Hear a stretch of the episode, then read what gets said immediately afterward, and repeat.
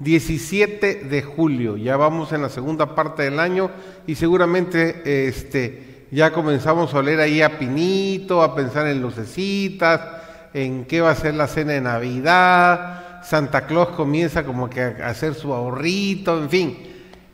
Ya este, muy pronto estaremos en agosto comenzando clases, así que vamos a irnos preparando poco a poco. Un placer que nos acompañe usted atrás de las cámaras, ahí en su casita, viajando, en la oficina, en el hospital, donde quiera que se encuentre, recibe un fuerte abrazo de todo este maravilloso grupo de entre amigos, los que salen al aire y los que usted no ve, que están en cabina ahí arriba, luchando para que esta eh, emisión sea una realidad. Un gran abrazo a todos mis compañeros, por supuesto, siempre las chicas por delante, así que Mayra desde Dominicana, un fuerte abrazo, un saludo a Bobón, besos para él también el bebé más lindo del mundo, acá, allá en el norte, en la calurosa California, mi querido Seth, un abrazo hasta allá también, gracias por estar por nosotros.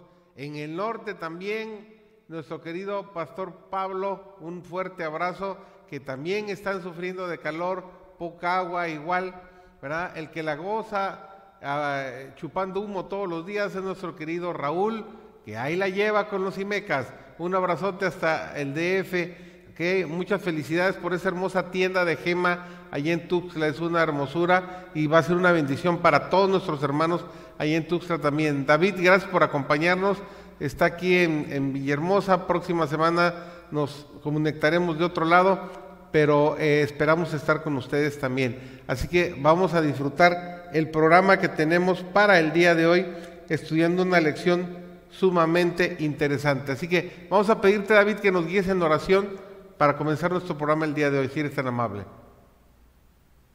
Claro que sí, vamos a orar. Padre que estás en los cielos, santificado sea tu nombre. Gracias porque nos permite estar aquí en este programa. Que lo que estudiemos pueda ser bendición para nosotros y también para los hermanos que nos sintonizan. Gracias por todo, en el nombre de Jesús. Amén. Amén. A los que nos acompañan a través de las redes, acuérdense, no sean malitos, compartan con sus amistades para que también disfruten del programa de hoy. Eh, un proceso que es complicado durante toda la vida es el proceso de crecimiento en cuanto a lo académico. Y no sé si bien o mal, pero finalmente el modo de ir probando cada vez que vas avanzando es a través de los exámenes. Ustedes los educadores lo tienen más dominado eso que yo. Eh, ¿Verdad Seth? ¿Verdad Raúl? ¿Verdad David? Que son Pablito que se dedican a la enseñanza y no se ha descubierto hasta donde yo sé ahorita otro modo de, evaluar al alumno a ver qué tanto aprendió, es a través de los exámenes. Obviamente, en la medida que son pequeñitos, cuando se aprenden los colores, el examen es muy fácil. Luego se aprenden las vocales, luego se aprenden los números del 1 al 10, luego se los aprenden en inglés y comienzan a crecer. Ya cuando lleguen a primero de primaria hay que aprender a leer, a luego sumar, luego restar luego hay que aprender a multiplicar y dividir, la cosa se va poniendo cada vez más complicada. Pero toda esa base de pruebas. Finalmente se gradúan orgullosos los niños y los padres otro poco, ¿verdad? Cuando terminan la primaria. ¿Y qué sucede? Pues no son nadie, no tienen nada. Llegan a la secundaria, misma cosa, más estudios, más trabajo, más pruebas, terminan y ¿qué sucede? Nada. No saben nada todavía. Y viene el bachillerato más estudios, más exámenes y terminan y que son desempleados. No tienen absolutamente nada. Y van a la universidad y llegan a la universidad y con ese gran entusiasmo y más exámenes, más difíciles, más pruebas, más trabajo, más desvelos, más tareas y terminan y que son desempleados. ¿Y qué tienen que hacer? Hay que hacer una maestría, hay que hacer un doctorado, hay que hacer una especialidad, una subespecialidad. ¿Y qué sucede? Terminan y qué son? desempleados. Así que en la vida cristiana tenemos un proceso así también, pero el final es sumamente diferente. De eso vamos a hablar hoy. Así que este, vamos a, disfrutar la lección que tenemos para el día de hoy y tenemos la introducción Sed. A ver, ¿cómo nos introduces la lección de esta semana? Cuéntanos. Bueno, como hemos estado viendo este, este trimestre sobre las pruebas, los sufrimientos, el camino de la santificación. Y, ah, y ayer eh, fue el aniversario de la muerte de nuestra profetisa, la hermana Elena G. Harmon de White. Eh, murió en 1915 eh, y la causa fue una prueba, una prueba. Ella se tropezó eh, hasta el fin de, de, su vida, tuvo, tuvo pruebas ellas, ella.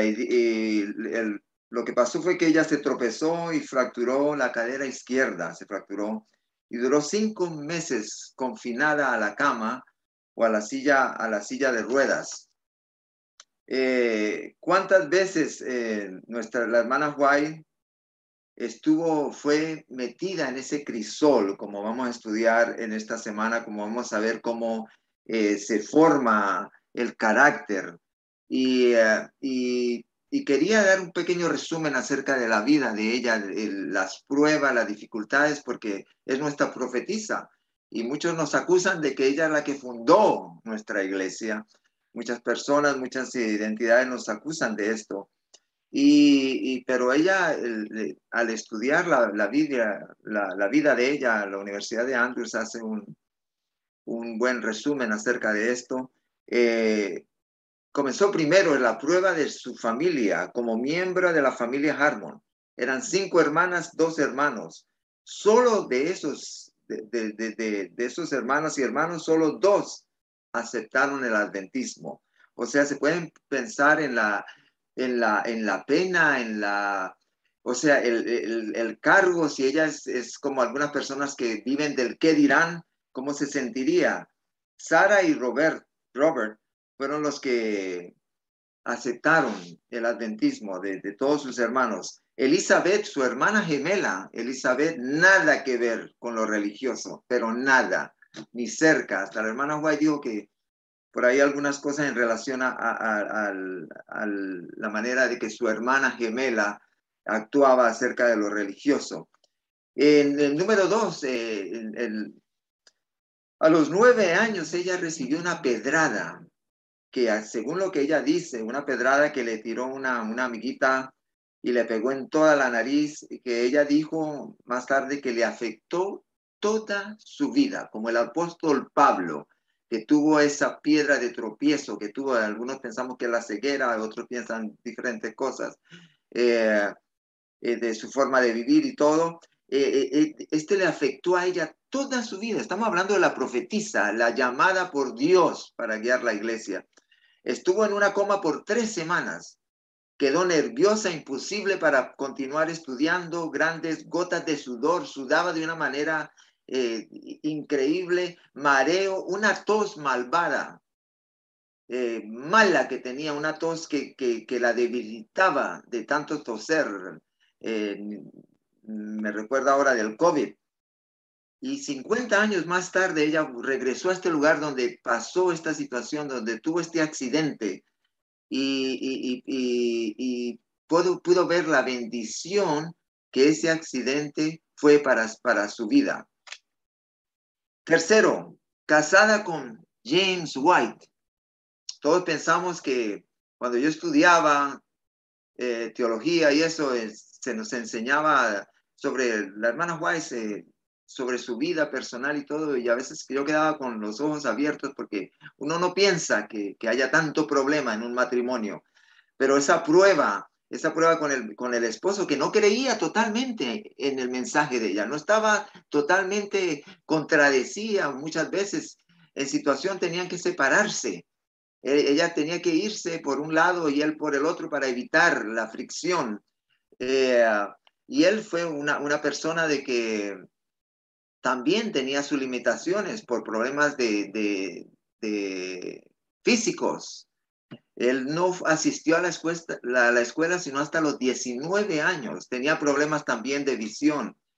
Y, sobre, y también se nos habla sobre los tres ataques que tuvo del corazón, la manera como ella trató de, ayudarle, la, contradicción también en la forma de cómo criar los hijos, especialmente con Edson, eh, el hijo Edson que era, que era un despilfarrador, y entonces la manera como ella veía que se debiera criar este hijo y la manera como eh, James White, el esposo, lo veía, explotaba, lo hacía explotar, porque no, no, no creía en la manera de que la hermana White quería eh, tratar la situación con Edson. Eh, y por eso a veces tenían que trabajar, trabajar separados. Ahora, es el número dos, tres, cuarto. El rechazo de los miembros de la iglesia, otra prueba, otro crisol, se ponía allí para purificarle, para, uno piensa que, que la iglesia, no, una de enemigos, una de, de, de, de, crítica, los primeros dos años que ya no estaba casada y estaba viajando, la acusaron de todo, o sea, una mujer baja, eh, porque en ese tiempo tenía que ir con chaparrones específicos y todo, y a pesar de que ella iba acompañada y todo, se le acusaba de que esta mujer suela, o sea, de una manera, eh, y, Dios, siquiera que Dios se lo dijo a ella, Dios le dijo a ella, tú vas a tener pruebas, va a ser, una, va a ser muy difícil, va a ser bastante, tú como mujer todavía, imagínense, más en esos tiempos, eh, acusaciones de moral y de pecado que ella tenía que enfrentar. Eh, a veces no salía, dice ella, no salía de la casa para evitar tanta calumnia, para, para evitar tanto, tanta crítica, tantos problemas con la comunidad, que se supone, según la lección vamos a estudiar esta semana, eh, se supone que la ayuda. Cómo sufría cuando tenía que llamarle la atención a, a alguien que Dios le ordenaba que lo hiciera. Y esta gente a veces se le revelaba y, y, y, ella tenía, ella sufría, fuera de eso tenía un gran problema una, eh, en su vida de timidez, otra prueba que ella tuvo que, que, pulir, que tuvo que arreglar, eh, el, hablar en público para ella eso era, eso era, era fatal, era algo de totalmente, nosotros que hemos enseñado, hemos tenido estudiantes, yo tenía estudiantes especialmente como creo en que no se debe discriminar, odio la discriminación, entonces en mi clase si alguien tiene que hacer una presentación, enfrente todos tienen que hacer presentaciones, todos. Y yo, yo he tenido situaciones en que estudiantes cambiaban de profesor solamente por el hecho de la timidez que tenían, el miedo que tenían de ponerse enfrente allí y, de, hacer alguna presentación a la clase, preferían eh, cambiar de profesor, y sea otro profesor que no, no exigiera eso. Y así que en esta semana esta formación del carácter, y con nuestra hermana White vemos que, que Dios con ella para pulirla, eso fue a través de toda la vida. Casi 35 años, casi la mitad de su vida como obrera de los 70 fue con el esposo y después soltera, a mí, viuda siendo viuda, eso fue ataque tras ataque eh, eh, sobre ella. Así que, eh, ¿quiénes somos nosotros? ¿Quiénes somos nosotros? Yo, ¿quién soy yo para, para, para quejarme de, de, de, de los sufrimientos y de lo que estoy sufriendo y estoy viviendo cuando grandes profetas en la Biblia que hemos estudiado pasaron por una y otra de problemas grandes. Gracias. Eh, estoy convencido que la hermana Juan en su momento tuvo el mejor ortopedista que, que había a la mano y lo que también estoy seguro es que desafortunadamente la tecnología que tenemos hoy no la tuvo ella. Ahorita un paciente de estos se cae, se, fractura, lo operamos y al otro día lo paramos a caminar. Y esa oportunidad desafortunadamente no tuvo ella. Pero ya eh, eh, nos puso el, el piso para la gran pregunta que tiene Mayra para lanzarnos el día de hoy. Una pregunta maravillosa. Compártela, por favor, Mayra, la pregunta de la semana. Sí, claro.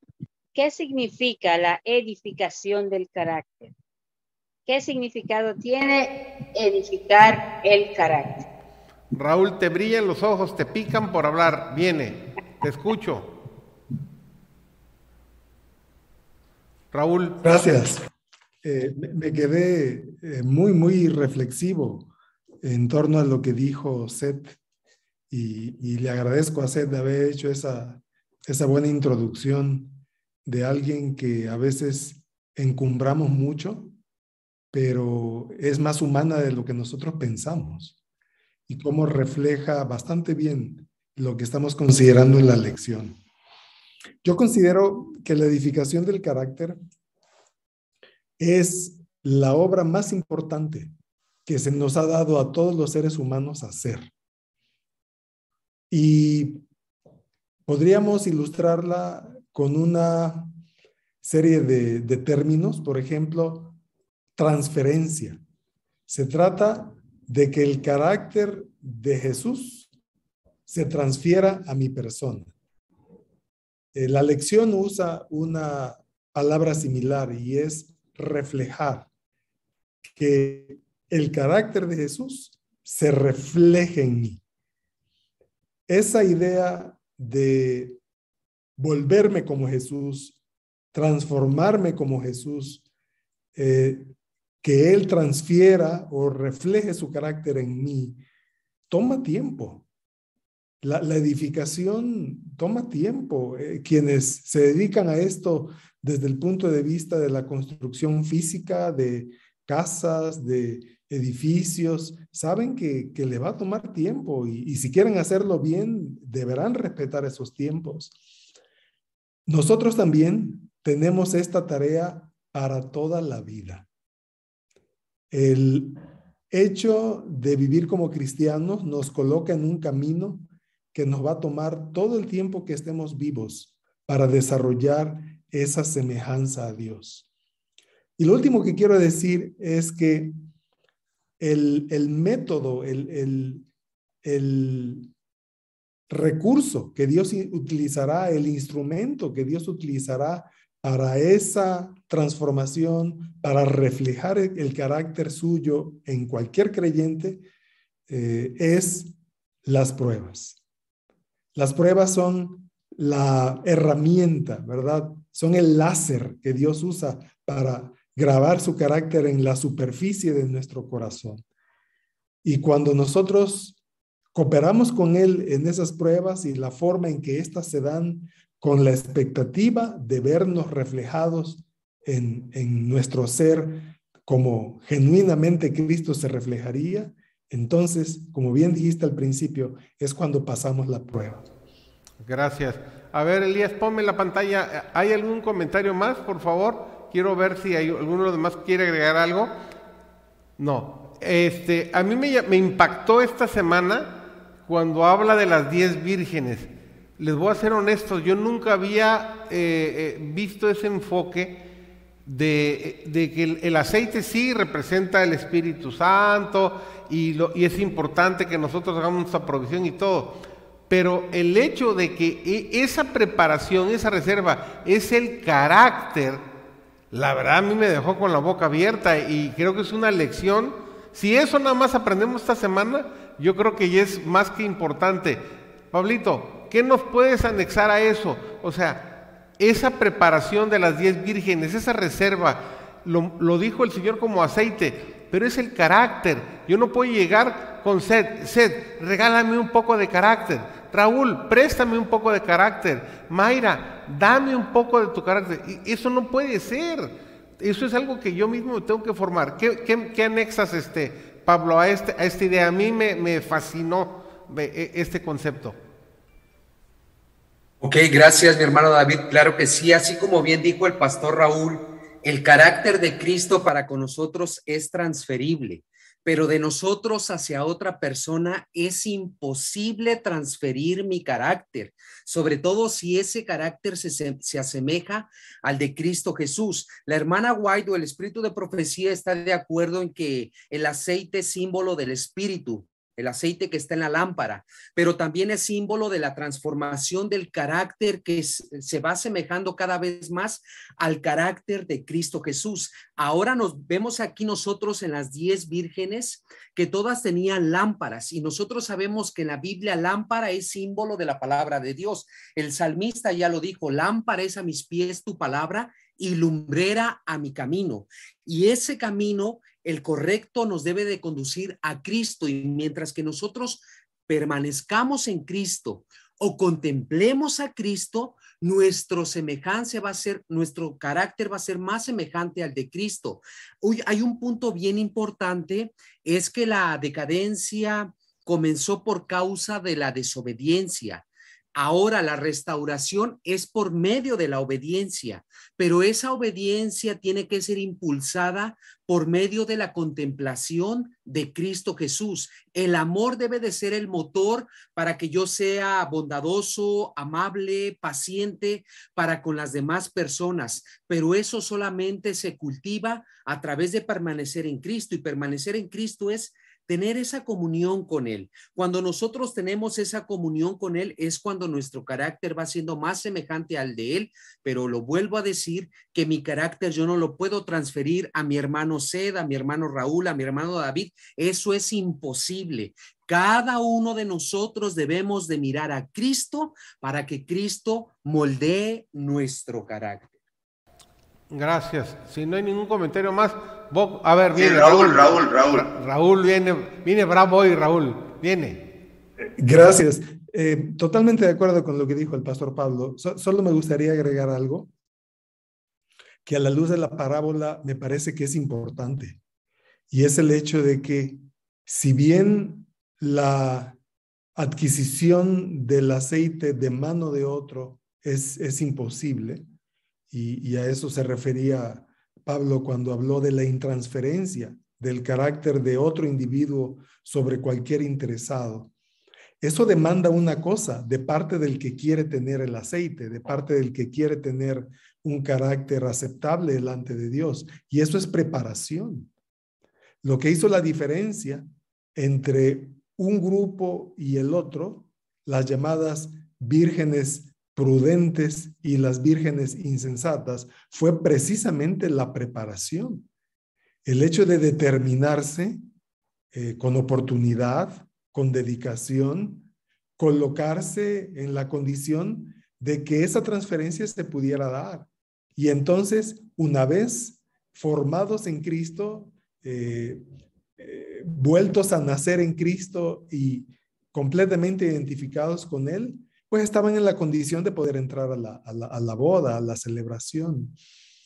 Eh, yo creo que ahí hay una oportunidad que nosotros tenemos de darle a nuestra vida el, tiempo necesario para poder convivir con Dios de tal manera y, en tal oportunidad que esa formación se pueda dar. Gracias. Mayra, por tu preparación y tu carrera, eh, ¿entiendes desde el punto de vista humano simplemente cómo ayudar a alguien de repente a hacer la reconexión de los cables correctamente acá arriba. Pero el, entender el proceso, la vida cristiana y cómo Cristo puede influir en tu vida, desde tu experiencia a través de los años, ¿cuáles son los factores que tú crees que más alteran la formación de un buen carácter? Yo estoy maravillada con, esta lección porque es como si estuviéramos estudiando un tratado de psicología acerca del carácter, ¿no? Y nosotros sabemos que el carácter es aprendido, el temperamento es innato, por lo que entonces edificar el carácter tiene que ver con desaprender lo que nosotros hemos aprendido.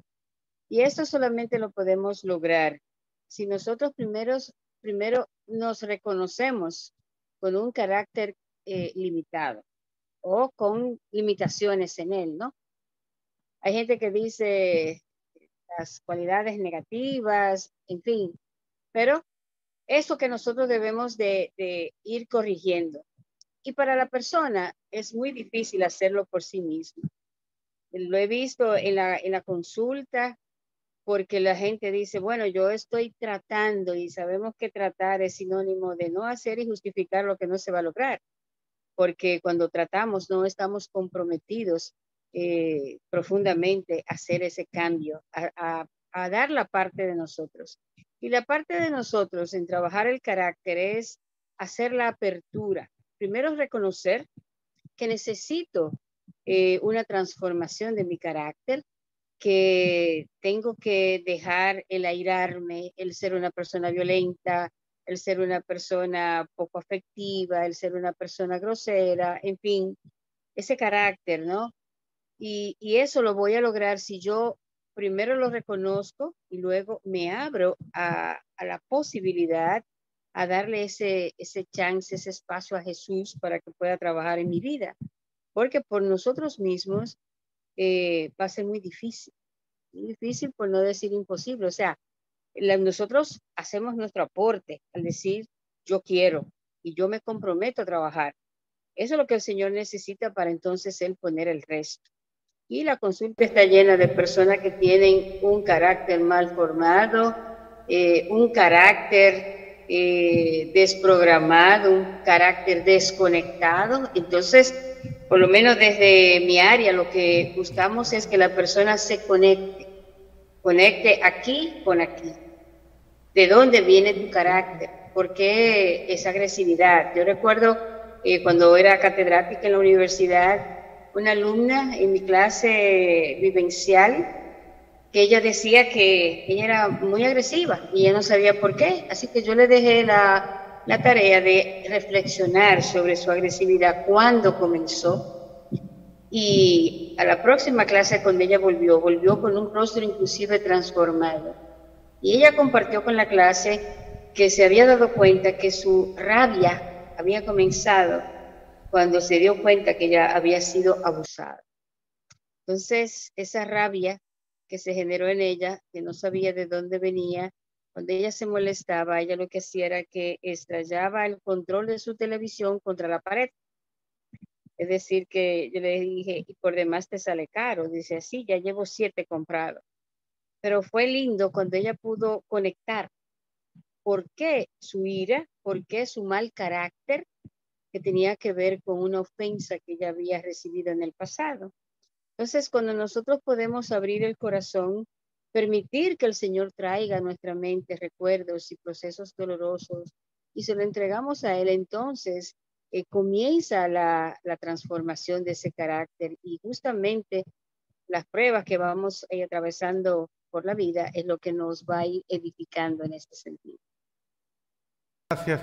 David, recientemente me contaste en, tu, en tus pininos que estás haciendo en temas de enseñanza, cómo alumnos que parecían difíciles, que parecían poco cooperadores y demás, cambiaron algunas cosas al tener cierta relación con ellos. ¿Qué, ¿Qué cosas crees que se pueden hacer con los jóvenes para ayudarlos a mejorar eh, la calidad o mejorar su carácter? Yo, tanto como alumno como maestro, puedo decir que viene de una relación de confianza. Tú para que el, el alumno decida cambiar o para que pueda lograr una mejora en su desempeño académico y en su, pues, también en, el de, en su desempeño como persona dentro del aula, de la escuela y a veces hasta fuera de, de la misma, tiene que ver con una confianza previa del maestro. El maestro se tiene que poner el compromiso, decir, ¿sabes qué? Yo quiero que fulanito pueda mejorar. Porque fácil puede ser poner pura actividad y si no me la entregó, pues ya ni modo, le pongo cero. Y al final del ciclo escolar, pues lo, no, no lo apruebo pero es un compromiso que el alumno dice, que el maestro dice, voy a ayudar a este alumno, a este estudiante. Entonces, el alumno cuando ve esa confianza del maestro y comienza a ver cómo es que de a poco eh, muestra más interés en él, lo busca, le, le, pregunta, oye, ¿por qué estás así? o sea, ¿qué, ¿qué pasó? Cuéntame qué tienes, este de, no pasa nada, la trae, entregala después aunque no valga ya lo mismo, pero entrégala después, rescata tu calificación. Eso no está un cambio, yo ya lo viví eh, como maestro. Al final hubo alumnos que, como tú dijiste, no, yo no tenía esperanza en ellos al inicio del ciclo, pero a como iba avanzando, yo dije, ¿sabes qué? Voy a hacer la lucha por ellos y al final ellos me dijeron, profe, usted me ayudó a buscar, a encontrar la manera en que la cual puedo mejorar como alumno.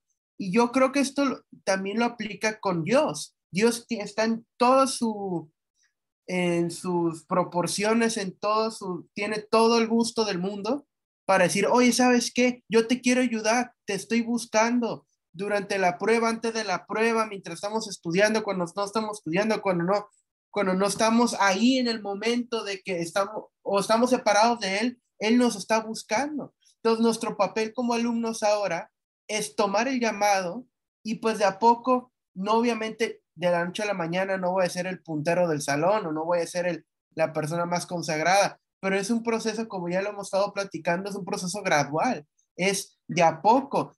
Obviamente no voy a entregar las mejores tareas de una, una mañana para otra, o no voy a ser el mejor del examen, pero sí voy a notar una, un cambio, una mejoría, y no solo se va a ver en, la, en el caso académico en la materia, sino en las demás. Así como no solamente nos va a dar bendición espiritual, sino también bendición en los diferentes aspectos de la vida, sino la social, la económica, la, la laboral, todo lo demás, así como dice el versículo, primero es el reino de los cielos y luego todas las bendiciones vendrán. Entonces, a mí me gusta pensar de esa manera. Muchas gracias. Pablo, te molestamos con la gema, por favor, y luego nos vamos a ir con las preguntas, porque hay varias y el tiempo nos anda queriendo ganar. Así que vamos a avanzar. Ok, claro. La gema de esta, de esta semana es una gema impresionante que se encuentra en el libro A fin de conocerle y dice de la siguiente manera. En la parábola, las vírgenes necias aparecen pidiendo aceite sin que lo consigan. Esto es un símbolo de los que no se han preparado, de los que no han desarrollado un carácter para permanecer en el tiempo de crisis. Es como si fueran a sus vecinos y les dijeran, deme su carácter o me perderé. Las que fueron sabias no pudieron compartir su aceite con las lámparas vacilantes de las vírgenes necias. El carácter no es transferible, no puede compararse ni venderse, perdón, no puede comprarse ni venderse, debe adquirirse. El Señor ha dado a cada uno la oportunidad de obtener un carácter recto mediante las horas de prueba, mediante los crisoles, pero no ha proporcionado un medio por el que un agente humano puede impartir a otro humano el carácter que ha desarrollado pasando por duras experiencias, aprendiendo lecciones del gran maestro, para que pueda manifestar paciencia en la prueba y ejercitar la fe para que pueda remover montañas de imposibilidad. Muchas gracias. Este comentario, tanto la historia de las diez vírgenes, nos da pie a la pregunta, para mí la más importante que tenemos esta semana, que dice, ¿cómo afecta la formación de tu carácter, tu propia vida y la comunidad que vive alrededor tuyo? Te escucho Raúl y luego Seth y luego Mayra. Ese punto es muy importante y, creo que es bueno que lo tomemos en cuenta porque a veces pensamos que la vivencia de las pruebas en la expectativa del desarrollo de un carácter es solamente eh, una empresa individual, algo que ocurre solo en el ámbito del, ser individual, la persona individual. Pero la Biblia no presenta esa perspectiva. La, la comunidad entera juega un papel.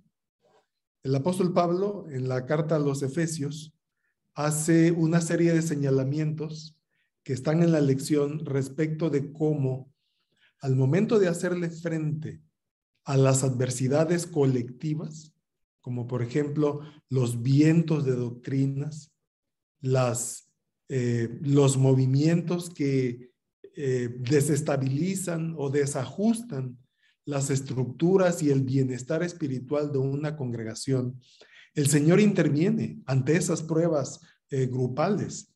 Una de ellas es el otorgamiento de dones. Los dones que el Señor distribuye entre los creyentes tienen precisamente la capacidad de actuar para beneficio del individuo que recibe el don, así como también de la colectividad de la cual es parte. El, hecho de poder interactuar de esta manera como creyentes que nos apoyamos el uno al otro en el contexto de una lucha dada o de un desafío o una prueba dada. Dice el apóstol Pablo ahí en Efesios 4 que eso trae algunos resultados. Uno de ellos es la unidad, particularmente en el contexto de la fe. Pablo está preocupado que las doctrinas, es decir, las enseñanzas bíblicas, lleguen a confundirse. Y en el ámbito de lo que pasaba en Éfeso, e, eso era algo que a él le, importaba mucho, que los hermanos no aceptaran enseñanzas que no tenían fundamento en la palabra de Dios. Pero hay un elemento que llama mucho mi atención, eh, que presenta Pablo allí como un fruto del esfuerzo colectivo de salir eh, al frente de las, de las pruebas. Y es lo que el apóstol Pablo llama la madurez. No podemos esperar que nuestra vida cristiana se fortalezca y crezca si no vamos madurando. Dice Salomón en los Proverbios, el camino de los justos es como la luz de la aurora, que va en aumento hasta que el día es perfecto. Las congregaciones también van madurando. Eh, a lo mejor algunos de ustedes, y especialmente aquellos que les ha tocado viajar o desplazarse por diversos lugares, han visto eh, congregaciones jóvenes, eh, congregaciones que están aprendiendo y congregaciones que ya tienen bastante tiempo y por ende bastante madurez en su liderazgo, bastante consolidadas, muy, muy efectivas en el manejo de las dinámicas al interior y exterior de ese grupo. Bueno, Dios nos llama a esas cosas y, y es muy, muy crucial mirar la confrontación de la prueba y la resolución de la prueba en el contexto de una colectividad. Te escucho tu opinión y luego Pablo, que también, Mayra y luego Pablo, que también les pedí que participaran. Adelante, Seth. ¿Cómo afecta la formación de tu carácter tu propia vida y la comunidad? Pero si yo soy así, acéptenme como soy. ¿Por qué tengo que cambiar para ustedes? ¿Por qué razón? Ustedes son los que deben tratar de aceptarme. Cristo acepta a todas las personas como son.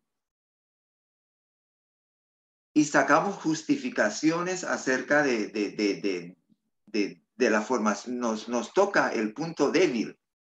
Y estamos haciendo bastante daño no solamente a nosotros mismos, al empezar a creernos que nosotros somos lo que somos por las circunstancias, por todo. Y a veces yo creo que es por el concepto de que no entendemos muy bien el concepto de la ley. La ley la vemos más como los griegos, que es una norma, las costumbres, las costumbres de la tierra. Si, si todo el mundo hace esto, es porque es correcto. Yo hago, yo soy así porque, mira, mi familia es así, yo vengo, todos gritamos, todos eh, parrandeamos, todos eh, soy alegre, soy de las islas o soy lo que sea y soy así, es, mi manera de ser. Las costumbres, seguimos la ley de la, de manera de los griegos, a otros la ven como los romanos, que es de imposición. Las cosas se hacen así, de dominio. Si yo tengo poder, tú haces lo que yo te digo que se hace y punto.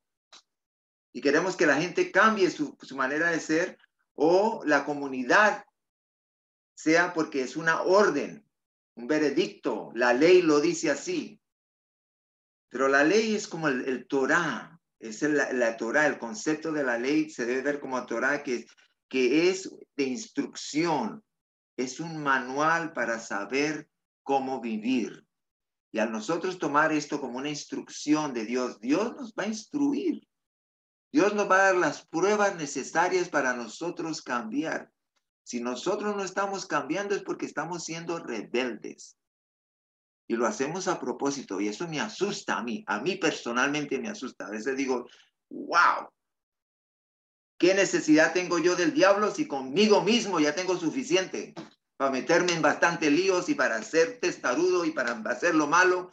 Yo no necesito. El diablo yo creo que conmigo tiene vacaciones muchas veces.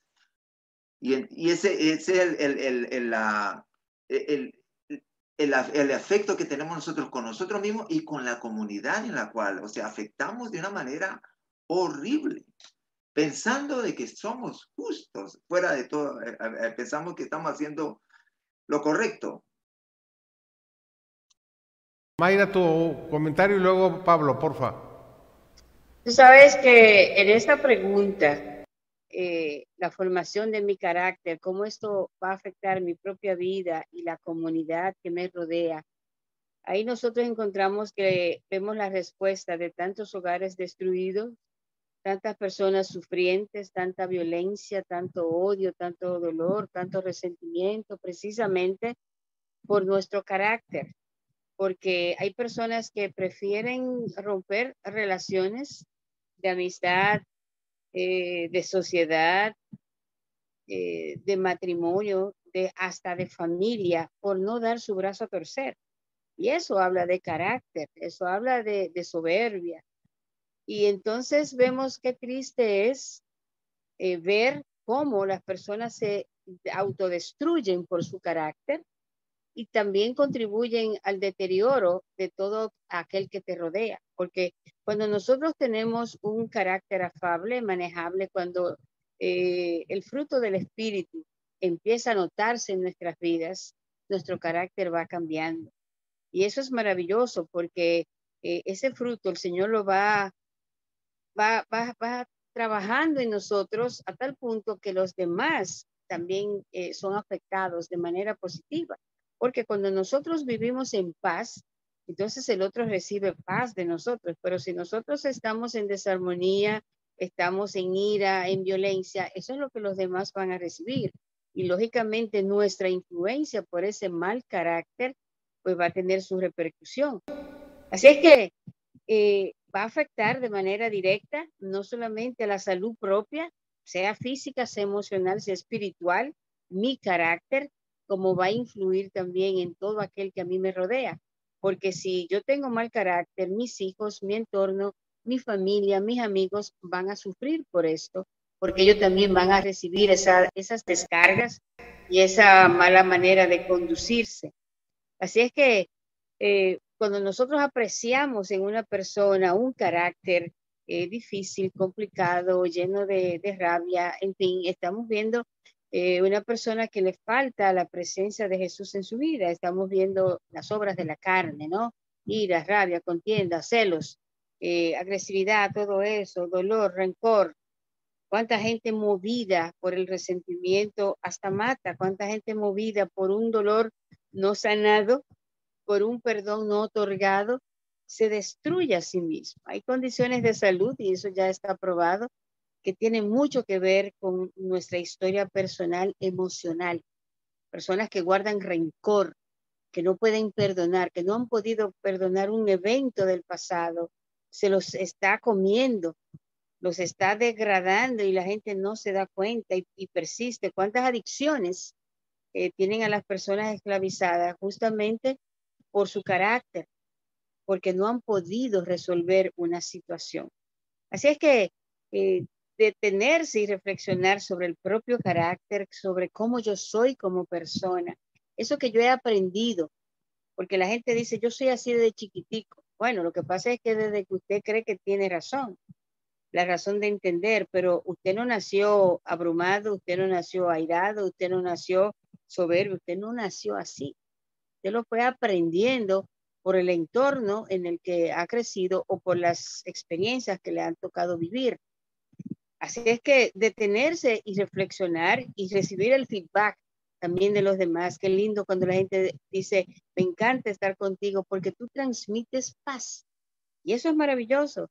Y eso habla de que entonces el Señor está haciendo un trabajo en nuestro carácter, porque trabajar en el carácter es desaprender lo aprendido o, desaprender lo mal aprendido para entonces dar el espacio para empezar a aprender correctamente. Ok, gracias Pablo, tu comentario.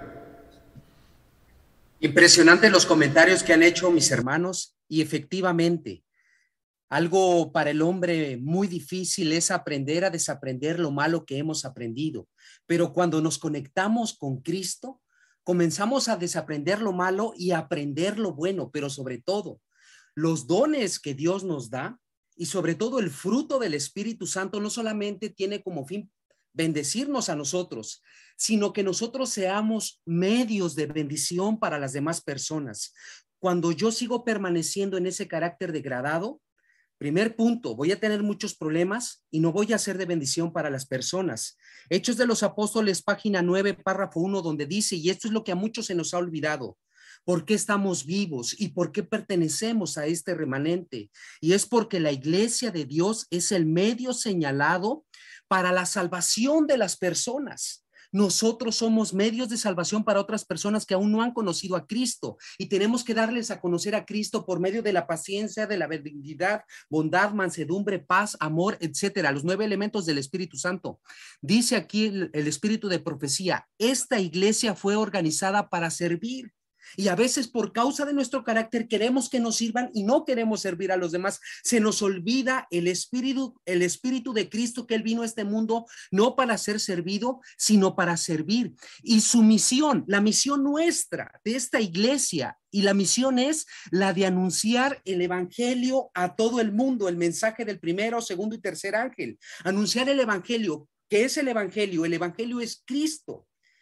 Pero Cristo primero tiene que desarrollarse, por así decirlo, en nosotros, que nosotros cada día vayamos siendo transformados de gloria en gloria. Esas, palabras del apóstol Pablo que se encuentran allí este, en, en la epístola a los Corintios, en el capítulo 3, versículo 18 de segunda. Por tanto, nosotros todos, dice Pablo, nosotros los cristianos, mirando a cara descubierta, como en un espejo la gloria de Cristo, la gloria del Señor. Entonces, cuando miramos a Cristo una y otra vez, cuando lo miramos a través de, la, de las sagradas escrituras, Él nos transmite confianza, como hace rato puso la ilustración David, Él me transmite confianza. Me doy cuenta que cuando yo paso con Cristo, me doy cuenta que yo le intereso a Él. Quizás no le intereso a mi madre, a mi padre, a mi amigo, a mi maestro, pero a Cristo sí le intereso. Y eso me da una, eh, una, este, fuerza, me da, me da poder y sobre todo me da autodominio propio. Y se me vienen a, las, a, la mente las palabras que le dijo Pablo al joven Timoteo en la, en la segunda de Timoteo capítulo 1 versículo 8. Por tanto, Pablo le dice a Timoteo, no te avergüences de dar testimonio. Hoy en día muchos de nosotros nos avergonzamos en dar testimonio. Estamos en un restaurante y quizás no oramos para que no vean que somos aleluya. O quizás los jóvenes también se amedrentan, se intimidan de dar testimonio que son que son hijos de Dios, pero los jóvenes han sido llamados para dar testimonio de que son hijos de Dios, dice Pablo. Por tanto, no te avergüences de dar testimonio de nuestro Señor Jesús, de que digan que eres cristiano, ni de mí. Pablo dice, ni te avergüences de mí, que digan, oye, pues ese que dices que es el apóstol de Cristo está encarcelado y no lo saca Cristo. O sea, ¿dónde está el poder de Cristo? Dice Pablo, no te avergüences de decir lo que yo soy preso por causa de predicar el evangelio. Dice, si no participa, Pablo le dice a Timoteo, participa de las aflicciones por el evangelio según el poder de Dios. Y si ustedes leen el versículo anterior, Dice, porque Dios, cuando pasamos tiempo con Dios, Dios nos da un espíritu de poder, un espíritu de amor, un espíritu de dominio propio. Eso es lo que necesitamos, un espíritu de dominio propio y que revele ese carácter de Dios que va a reflejar la gloria de Cristo y que otros se van a asombrar y a maravillar que aún en medio de las dificultades, de las adversidades, tengo paz, soy paciente, paciente esperando la redención del Dios Todopoderoso y aquí y que ahí es donde entramos en el capítulo 12 de, de Daniel, pero quiero dar el privilegio para que otros argumenten. Poderoso capítulo.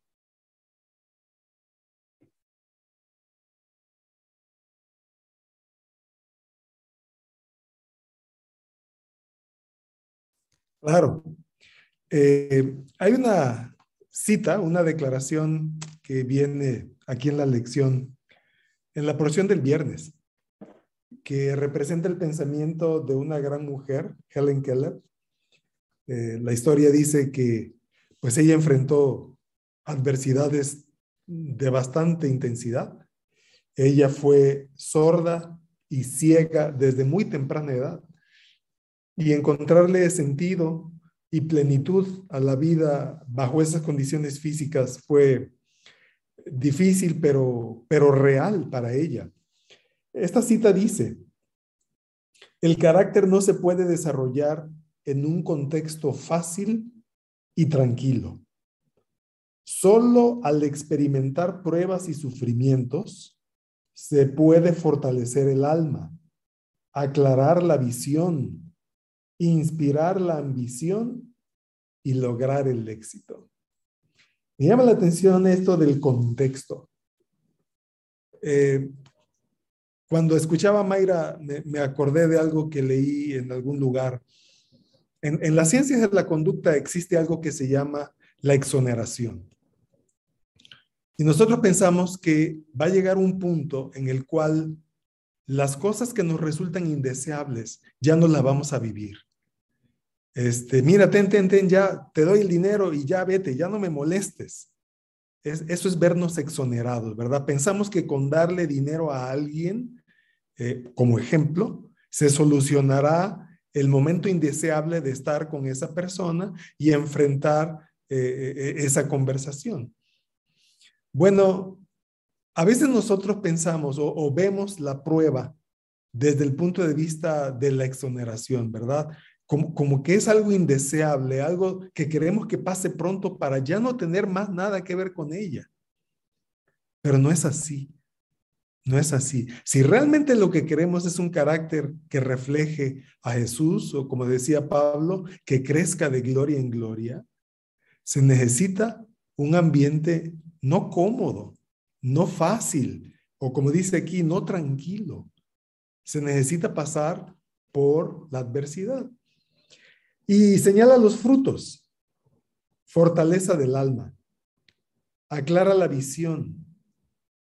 Inspira a lograr el éxito. Y creo que puedo hablar en nombre del grupo diciendo que todos queremos esto. Si es así, no lo vamos a conseguir en un ambiente fácil y ligero, fácil y cómodo. No, tenemos que pasar por un padecimiento. Muchísimas gracias. En otras palabras, necesitamos sufrir para crecer. Como dirían los americanos, no pain, no gain. Así que si no hay dolor, no hay crecimiento. David, ¿qué tenemos la próxima semana? La próxima semana eh, tiene un título muy interesante que es el que sufrimos no solo espiritualmente, sino hasta por el cambio climático, que es calor extremo. Va a ser un tema muy interesante, así que los esperamos la próxima semana. Muchísimas gracias. Vamos a, este, a tener una palabra de oración para terminar. ¿Nos podrías guiar en oración, Seth, si eres tan amable para terminar el programa? Amantísimo Padre, cuánto te agradecemos porque tú estás siempre con nosotros.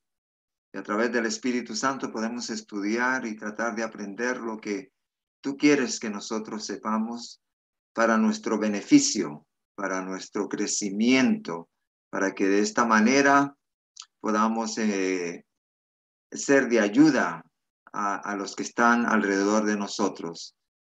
Te lo agradecemos todo en el nombre de Jesús. Amén. Amén. Muchísimas gracias a este maravilloso equipo. Mayra desde Dominicana, Sed desde California, Raúl desde el Distrito Federal, CDMX, perdón, ya me ando resbalando, ok, desde la capital de la Naranjera de México y el mundo, el buen pastor Pablo, ok, David desde Chocolandi, igual que yo el día de hoy. Este, los esperamos la próxima semana seguramente vamos a tener un programa muy interesante y lo vamos a disfrutar tanto usted como nosotros. Gracias por habernos acompañado. Sabemos y confíe en Dios, no importa qué tan difícil sea su prueba, el Señor está escuchando, lo está oyendo, lo está viendo y Él lo va a ayudar a superar esa prueba, que es para su crecimiento espiritual y para la formación de su carácter. Los esperamos la próxima eh, semana. Comparta con los demás, suscríbase al canal y que Dios me los bendiga esta semana. Hasta la próxima semana. Gracias equipo, muy amables todos por habernos recibido.